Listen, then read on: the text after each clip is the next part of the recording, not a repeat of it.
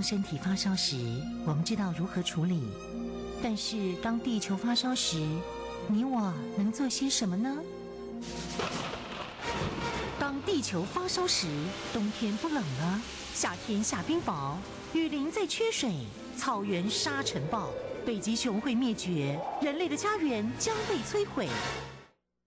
财团法人台湾永续能源研究基金会邀您一同关心：当地球发烧时，当地球发烧时，与你一起掌握节能减碳、气候变迁最新发展趋势。听众朋友您好，欢迎您再次收听《当地球发烧时》，我是主持人林尔翔。节目中朋友邀请到的是台湾永续能源研究基金会董事长简佑新简董事长，董事长您好。啊，主持人好，各位听众大家好。今天我们要来谈到的是绿色金融二点零啊，其实这也是永续能源研究基金会一直不断在推动的一个议题。嗯，好，我们这个经管会主委啊，在今年啊、年终的时候啊改组，由黄天木主委来担任。那黄主委是讲讲是科班出身的财经跟金融啊，也呃这个。金管会最主要的成员之一了哈，他早期在财政部，后来到美国念加州大学的经济学博士，回国以后一直就在金管会也做过，做过三任局长，也做过这个秘书长、主任秘书，也做过这个副主任委员。那现在高升为主委，可以是讲是有史以来啊。这个最了解、最实际、有实作经验，而且对国际的这个金融了解知识最充分的一位主委啊，所以他上台以后引起大家非常的期待跟关心啊，希望能让台湾的这个整个金融的产业再往前往前一大迈步啊，所以他开始不久，他就是利用各种公听会啊，各种方式。这个听取大家的意见，所以他推出绿色金融行动方案二点零，公司治理三点零啊，那么往前跑，那么有非常详细的这个内容，特别是公司治理三已经到三点零了。其实台湾之所以会做公司治理，大概从二零一二年开始，二零一二年的时候，亚洲治理协会它公布一个成绩啊。公布什么成绩？它在各国的公司治理状况哈。那么台湾排名是第六名哈。那也在马来西亚，也在泰国之后，不要说是新加坡跟香港了，日本了。所以当时给台湾是非常大的一个打击了，因为。我们过去比较自我感觉良好嘛，说我们做得很好，就是这样。结果别人一评不是这个成绩的时候，所以那个时候，啊、呃，金管会就下定决心啊，我们也不但要急起直直追，我们要做得更好了。所以在这开始产生公司治理一点零啊。嗯，公司治理一点零当然很复杂了，这里面牵涉了非常多，所以每一次这个金管会有新的指令者。做法，而且公金管会也开始评鉴各公司了，呃，他做了公司治理做怎么样？所以他有公司治理评鉴的这个，每一年他都公告成绩了，谁是百分之五，谁是百分之二十，谁是百分之五十，这对企业界的确产生非常大的一个呃鼓励跟震撼的力量，大家就往比较好的公司治理在进行。那这个时候推出绿色金融二点零的时候，那也就是我们这个当地球发烧时很重要一个观念的一个实作的一个表现的方式啊，所以我们的节目会特别再提，那什么叫做绿色金融方案二点零了？嗯，这个我们在很多的场合都跟各位分享过，我们这个世界正在变啊，越变越快啊。呃，这个当年这个在做金融业务的时候是比较单纯啊，就是说贷放关系啊，银行啦、啊，跟这个贷款人啊、债权人啊，跟公司啦、啊，跟这个个人的个体、个体户等等，互相之间贷方关系还有投资等等，基本上是比较单纯哈。可是，在二零零七年之后，这个世界发生非常大的变化。在那一次金融海啸之后，哇，把全世界很多的金融公司都推垮了，美国特别严重啊，及华尔街很多公司倒掉了，百年以上大公司都没办法生存，所以大家就觉得这个诶，银行啊，其实变成人民的公敌啊，为什么？他把人民很多的钱，因为他处理不当，把人家身家财产、退休金都搞掉，所以当时全美国产生非常大的一个力量，说指责美国的这个华尔街，换句话就指责这些金融界的人。那这种状况下，金融界就开始也是自省了，因为它已经变成人民的公敌的时候，那就不是很好的一个状况。所以从二零零八年以后，其实全世界的金融啊，不只有美国了，各国也都在做金融的一个改革革新，做的非常多哈。就是这一波出来非常大。那这个时候也产生另外问题，就是这一段时间其实啊，金融业很大的变化，就是科技的变化。那科技的变化跟我们过去的银行不一样。我记得我当年在伦敦当代表的时候。那时候我有一个小，我当面要存款一个银行，他过不久他就跟我讲说，哎，我们的银行关门了，小那个分行关门，换到另外地方去，叫我换到另地方去去重新做做登记一下。然后过不久又换一个，我说奇怪，在英国怎么银行是这样？后来发现他们银行是不断的在关门了，小分行。那么后来因为科技发达了，这个分行关门的速度开始更加快了，因为有些不需要这样。你到柜台去处理了。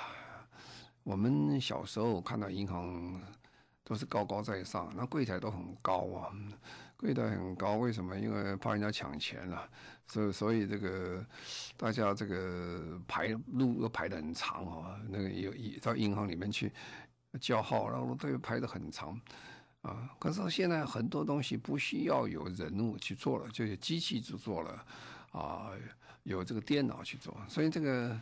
慢慢慢慢就不需要说，哎，分行不需要那么多人。第二，以前的分行一定是在一楼啊，那现在分行会变成二楼、三楼、四楼都可以。为什么？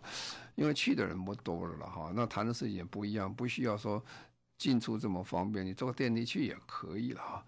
啊，都是因为科技的进步了。科技进步以后，呃，线上网上的银行啦，还有这些。现在支付宝了，各种形式都有，取代了原来很多功用，所以这个银行变化、金融业变化很多。但是真正变化最大是从什么时候开始呢？是从这个整个呃，当我们谈永续问题的时候，谈气候变迁问题开始，这时候问题就变成非常非常大了。为什么呢？因为这个呃，在其实啊，这个在。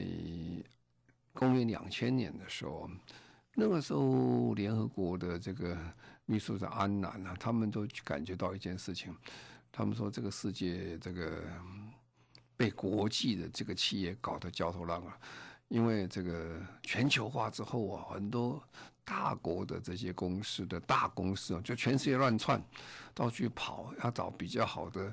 矿区找比较好的矿权，找比较好的便宜的人工地方，甚至越搞越搞越不像话。很多这些大大公司哦，破坏当地的环境啊，然后贿赂当地的总统官员取得矿权呢，然后做了很糟糕的事情，就说用童工呢，啊，然后又欺负这些。工人压榨工人啊，这事情很多，所以联合国就觉得这不对啊。这个世界上全球化是可以这样走是不对的，所以他就产生一个叫全球盟约啊 （Global Compact），就告诉所有这些公司，你们签一个东西，什么东西？你要签，你对这个地，它有一种十条啊，十条里面最重要是三个主要方向。第一个说，当你在发展的时候。在经济一定要发展，但是你公司治理要很好，啊，公司要透明啊，公司不能贿贿赂，不能做这些坏事儿，啊。第二件事情，你对人家当地环境要尊重一点啊，不能破坏环境啊，要保护环境啊。那第三个，你这个社会面，你不能压榨工人啊，这些用童工等等啊。他那这开始的时候做的时候，基本上也不容易做了，口号归口号啦，道德归道德了，做的很难。所以联合国在二零零三年的时候，他就想说，哎，还有一个方式可以解决这个问题啊，就是说大家一起把这些投资者抓来啊，这些投资者身上有经费啊，所以他就说，你们来签一个东西，就是说你们投资任何东西啊，都要注意 ESG 啊，就是一就是环境啊，这个 S 就是。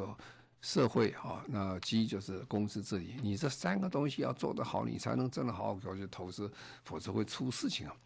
好，那现在那时候一开始这样叫的话，他就从这些基金、国际重大基金去做。开始的时候当然响应没有那么多了哈，那现在越来越快，越来越快，现在都超过三十几兆美金的基金啊，都在投资这些，那影响就非常大了。好了，那到到了这个公元两千零十五年的时候，联合国通过这个气候变迁纲要工业会议那的这个啊巴黎协定啊，然后当时又通过了这个永续发展目标十七项目标。那这两个东西，他们开始做都讲一些我，翻转这个世界，翻转世界最重要的方式就要投资了，投资。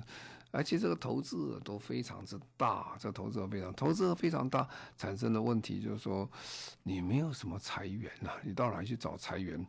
那银行呢？这个财源有时候比银行原来财源要大的非常多，所以银行就很注意说，我这个财源哦，能不能来处理？所以大家联合国本身对银行的责任课余的一个。期望跟目标跟方法跟过去的银行就不一样，所以开始我们进入是永续银行的概念。开始的时候其实不是一次一口气就进入永续，开始的时候大家都喊了喊了，叫做低碳金融。低碳低碳金融是什么意思呢？低碳金融是讲的说，哎，我们要节能减碳啊，这个。这个巴黎协定说节能减碳，大家节能减碳，说我们要去帮助那些公司来去做最简单的，就是我贷款给你啦，你你去做这个节能减碳的事情啊，那这是低碳金融。那过一两年了，它又不一样，它这还不够，叫绿色金融啊，绿色金融包括就比低碳广了啊，低碳只管环境面为主了，但是看看要减二氧化碳。那这个绿色金融，它就包括社会面也要照顾到，这个呃公司治理面，就经济面它也要照顾到，这就不要说我们就叫这个嗯绿色金融。可是这个又在变化了哈。二零一五年联合国开始，他就讲说，我们现在做这个事情，说我们叫做什么呢？叫做临近的革命啊，就说这个是一个革命啊，很大的变局，你是看不见、听不见。但是银行金融界变化是非常之大，好，然后呢，到二零一七一八以后呢，他更厉害了，他就找这些，呃，除了投资以外呢，保险业把它拉进来了，然后把这个这个银行本身也拉进来，所以二零一九年的时候，他又变成了责任型银行，在东京开一个很重要的会议，就是说，所有的银行你在做任何事情。都要注意 ESG 哈，刚才讲 E 就是环保，S 就是社会，G 就是公司治理啊，啊，否则你就不是很好的银行，叫做责任型的银行。那其实各位如果稍微有关心一下的话，如果你还有在报纸看看看报纸或看杂志的时候，最近很多很有名的这些杂志封面啊，就就印 ESG 投资哈。换句话说，这 ESG 在现在今天在台湾、全世界一样，变成 ESG 变成一个很热门的名词，就是说金融业的发展跟这个息息相关哈。所以我刚才讲，就是说从低碳金融变成绿色金融，那今天呢又延伸出来变成什么东西？加上更多其他的部分，变成 ESG 全部带进去。然后再讨论什么东西？讨论的金融，然后自行金融业务，我们这个叫永续金融啊，所以它又包括了绿色金融，也包括了低碳金融，所有成分都包括在里面了。啊，那这时候又一个问题又出来了，这个银行啊，突然接那么大一个生意的时候，我们现在就发生很大的问题，就是说，其实做现代人很辛苦了。做现代的官员也很辛苦了，做现代的金融业也很辛苦。辛苦什么了？因为知识进步的太快了，变化太快。所谓永续，基本上它是一个跨部门呢，啊，跨行业啊，跨国际啊，还有跨世代的，通通跨的一个知识。那么就问题来了，就是说，银行的人其实哦，我们所知道，银行大概百分之九十以上都不知道什么叫做这个永续。啊，这个概念是什么呢？其实不是银行人不懂，其实政府里面真正知道永续的比例是非常之低了。那不要说连教授都不是非常了解啊，因为这个东西是一个跨部门的东西，跨领域的东西啊。你可能知道很知道环很知道环保，或者你可能很知道金融，或你很可能知道社会啊。或你很可能知道管理或者公司治理，但是你要把三个东西都搞得很清楚，这个是不太容易的事情。所以全世界的这些金融业就产生一个非常大的一个震撼，就是怎么样跟上啊，怎么样跟上。这也就是我们黄主委上台以后，他强调就是说绿色金融这个二点零啊，这 ESG 怎么带进去我们公司的永续治理非常重要的一环啊。其实我所看到的政府一样，外国政府也都是相同，大家非常辛苦的去定义啊，什么叫做永续金融？这定义它的范畴是什么？定义它的呃这个名词，这个怎么定义？名词怎么规范？这些都是问题啊。其实并没有很完整的东西。今天我们在讲永续金融，它不是一个很成熟百分之百。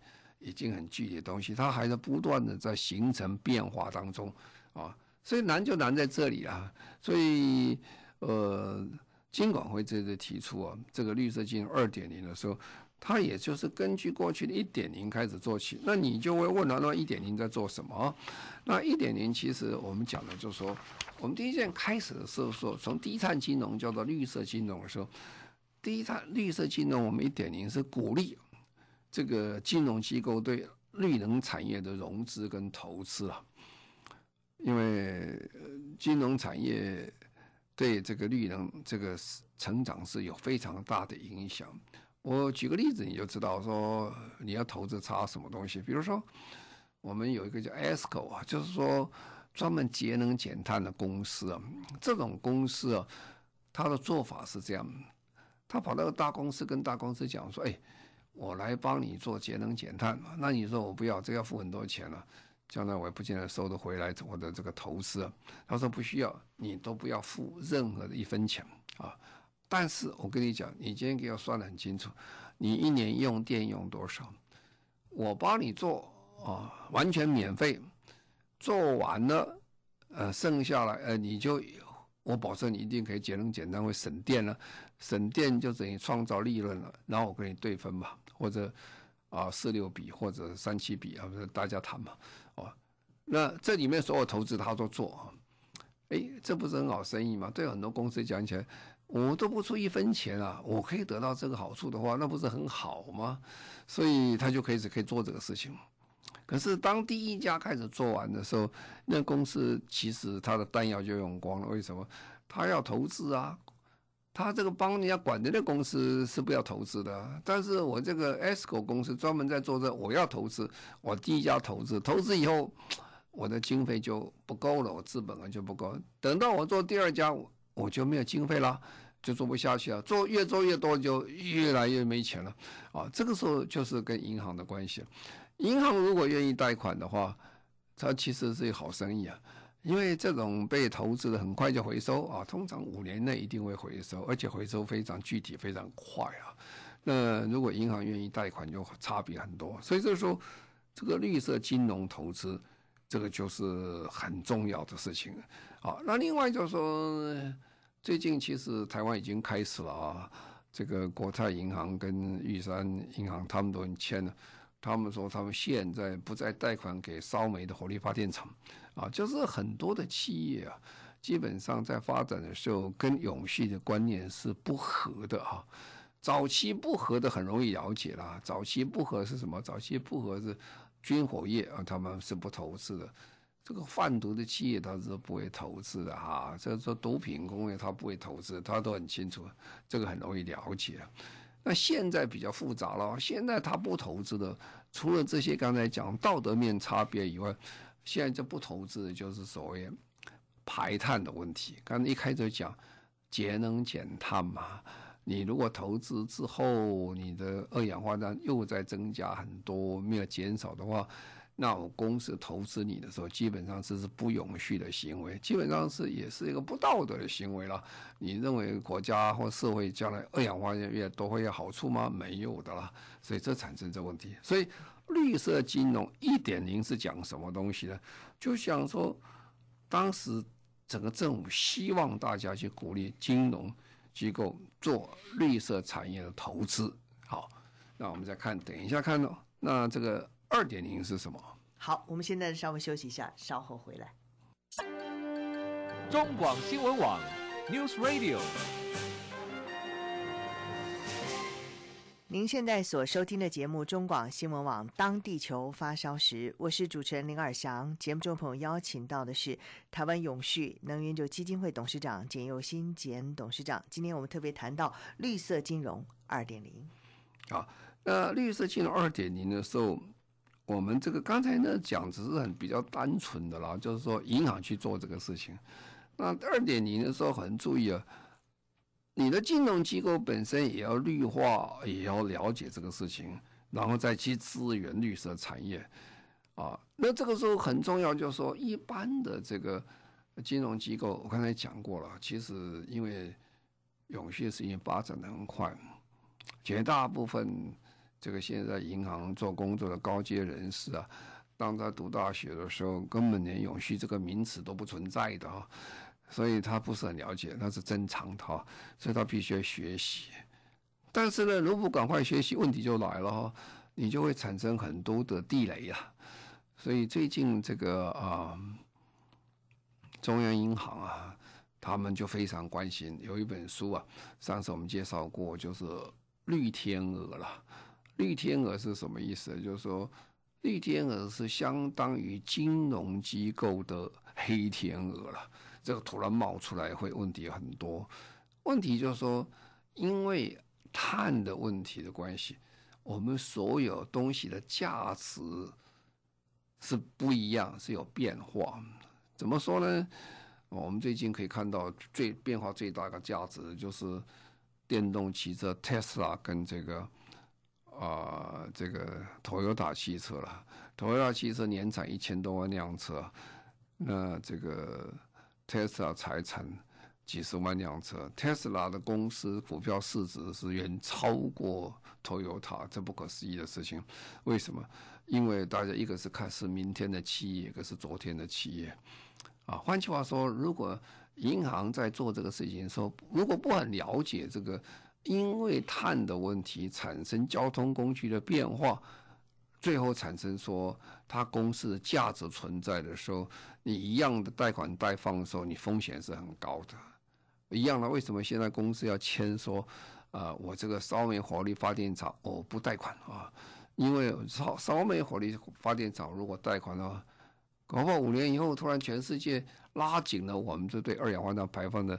这个做法是，你那个烧煤火力发电厂有一天会被逼的关门的时候，那就很惨的事情，那个价值会突然没有了。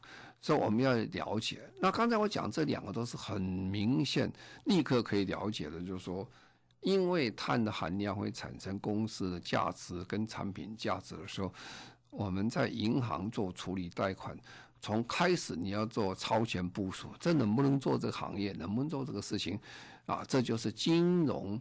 这个永续金融所要谈的事情，那最近全世界就变成一个非常重要的一个呃这个行为，就是说，也政府在推叫 TCFD 啊，就是我们要通通去计算一下，从银行端去计算一下，所有你的行行业的东西，它的资产会不会因为碳的含量的变化，国际上碳价钱、碳定价的差别，引起它资资产的差异啊，这个对公司是非常重要。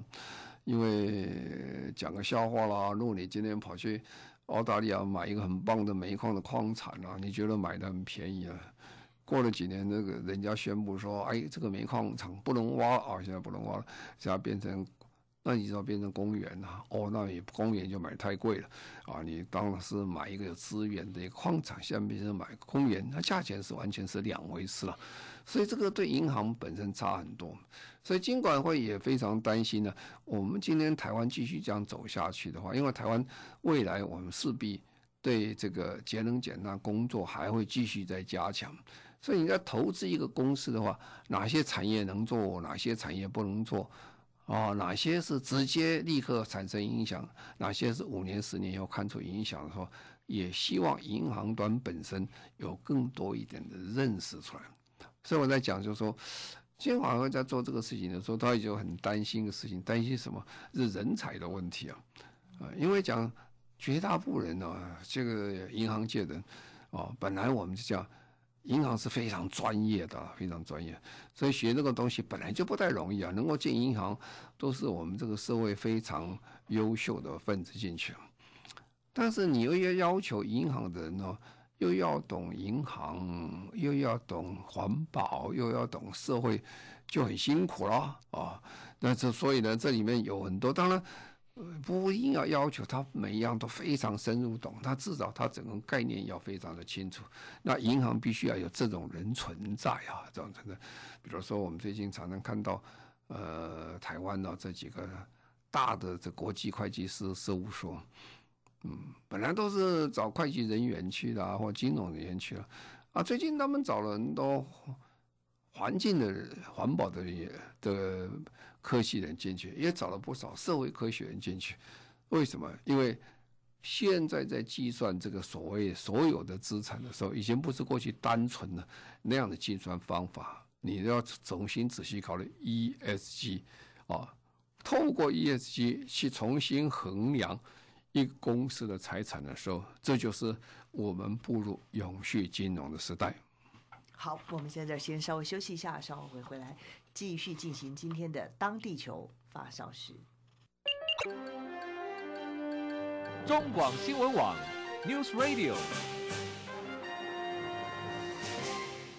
您现在所收听的节目中广新闻网当地球发烧时，我是主持人林尔祥。节目中的朋友邀请到的是台湾永续能源就基金会董事长简尤新简董事长。今天我们特别谈到的主题是绿色金融二点零。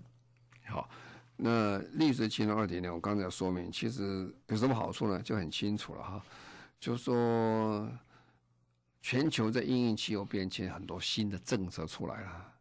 任何一个新的政策对公司的影响都是风险啊。如果这个风险没有好好的避开的时候，这个将来会产生多资产的困难。那银行啊借钱给这些公司钱，将来他你跟他讲他抵押的价值就会很大的差异啊。啊，本来是很好的，那些结果因为含碳的问题啊，碳含量的问题，或者因为碳定价的问题，它资产大幅下跌啊，那这个对金融界影响是非常大。那第二个就是说，如果好好仔细推这个呃 ESG 永续金融的时候，那么这个的公司就会避开这个风险了，就比较没有问题。那第二第二件事情，更积极的来讲啊。这个银行跟公司大家一起来做 ESG 的事情，那么对整个社会是很有帮忙的，就是这样。当然要做这个事情并不是那么容易啊，所以监管会做这个事情，它也是比较长期的计划。哦，当然我们第一件事情还是要讲清楚，什么叫做永续金融？你到底范围是搞多少？哪些行业？哪些事情是什么重要？先把这个呃内容行行业。这个领域讲得非常清楚，然后你要建那个平台出来啊，让大家知道 ESG 是相关的是哪些产业出来，然后你要做评鉴，永续金融的一个评鉴的指标要把它设计出来。好，那这些工作做得到了以后呢，你有清楚的资讯揭露的时候，那我们就可以做得很好了。那刚才讲，那揭露之前，你还是又回归刚才，你定义要很清楚，否则你揭露东西说。就是你跟他谈的是不是谈同一件事情哈？那么这个做法是怎么做法呢？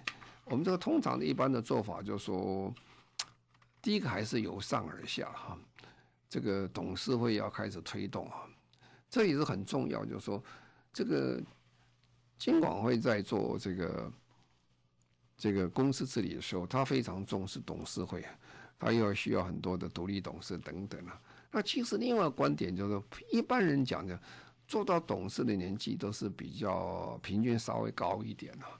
平均稍微高一点的人，其实对永续金融涉猎的基本上是比较少一点了，因为这是比较新的东西，就是，所以这时候怎么样让这个董事会了解什么是永续金融啊？第二件事情，那董事会在下面由上而下就可以推得出去，然后当然要分析一下了，这个对这个银行啊，对整个社会到底有什么贡献，就是这样。那么。对这样的推进推展下去，对谁有影响？当然，金管会管的就是金融机构，最大影响就是一个呃金融机构影响最大。所以未来时间里面哈，我们可以看到台湾会推出非常多有关永续发展的一些创新的产品呢，或者一个投融资的机会出来，因为基本上就是要运用金融的力量去协助。这个永续发展协助解呃去解决这个气候变迁的问题。那第二个，这个很重要，还是公司的尽责治理的问题啊。因为公司如果没有办法尽责啊尽责治理的话，这公司做不好了。那第三件事情对金融公司很重要，就开始应用现在很多 ESG 的相关资料进行评估跟分析的啊。这还是需要。一些人才和人员去分析这个 ESG 出来以后对我们公司的这些影响，因为现在资讯已经揭露出来了。啊，当然倒过来讲，我公司对 ESG 的这些揭揭露要非常的清楚。我们每一年呢，在办这个永续能源基金会，在办这个台湾企业永续奖，最重要的就是要他公布他自己的 ESG 的资讯，这个资讯的揭露。如果你资讯揭露不清楚的话，你说要判断的未来的方向是非常的困难。啊，最再来就是很重要，我们要积极参与这个签署国际的倡议跟原则了。今天的这个台湾已经是一个非常国际化的地方，我们不能关着门做我们的事儿啊。国际上怎么做，方法规模我们要相同哈，我们要做这个事情嘛。最后很重要就是要培育永续。的金融人才跟能力的建构，因为我在讲，就说其实不是只有金融机构了，整个全台湾、全世界都是相同。因为这个金融是永续时代来的非常的快，永续时代带来新的规范、新的规章、新的法律，这些对我们影响都很大。这人才的培育，可能是目前整个企业里面最重要的工作。好，那对企业讲起来还是一样的，就是说。企业还是要更加强 ESG 的这个资讯的揭露，也就是我们办比赛的目的了。有企业永续报告的讲的目的，就是你你尽量要讲出来，你到底做了什么事儿，还有哪些跟 ESG 相关的这些资产等等，我们很了解。好，那么另外就是说，多元资本市场的筹资管道了哈，台湾在这个。呃，投资面其实做的不多了哈，就是永续投资。所以最近所有的报纸啊，所有的杂志啊，只要有关经济或者金融面谈到，都是谈 ESG 的投资啊。那现在绿色投资债券非常的红了。那么，但是台湾因为除了这个股票投资，债券其实比例都很低啊。如果跟全世界讲，我们用一句话叫偏低了，因为我们其实在亚洲里面，我们也是很低了。那因为过去大家比较不关心这个事情啊，因为永续的问题、气候变迁的问题，其实大家本来想想，哎呀，这都是政府的事情啊，或者是 NGO 在吵吵而已。其实不是，其实这个已经变成进入我们生活面，特别进入金融面非常重要的啊。